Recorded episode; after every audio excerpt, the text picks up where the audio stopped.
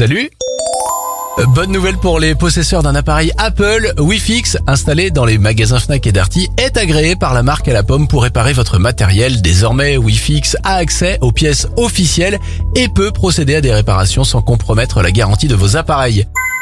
Bonne nouvelle, si vous faites partie des oubliés de l'indemnité inflation, vous pourrez la réclamer à la fin du mois de mars. Si vous n'avez pas reçu cette aide de 100 euros, vous pouvez vous signaler sur mesdroitssociaux.fr. Enfin, bravo au groupe Inextenso spécialisé dans l'expertise comptable. Ils ont collecté en deux jours 2 tonnes de denrées en faveur des restos du cœur.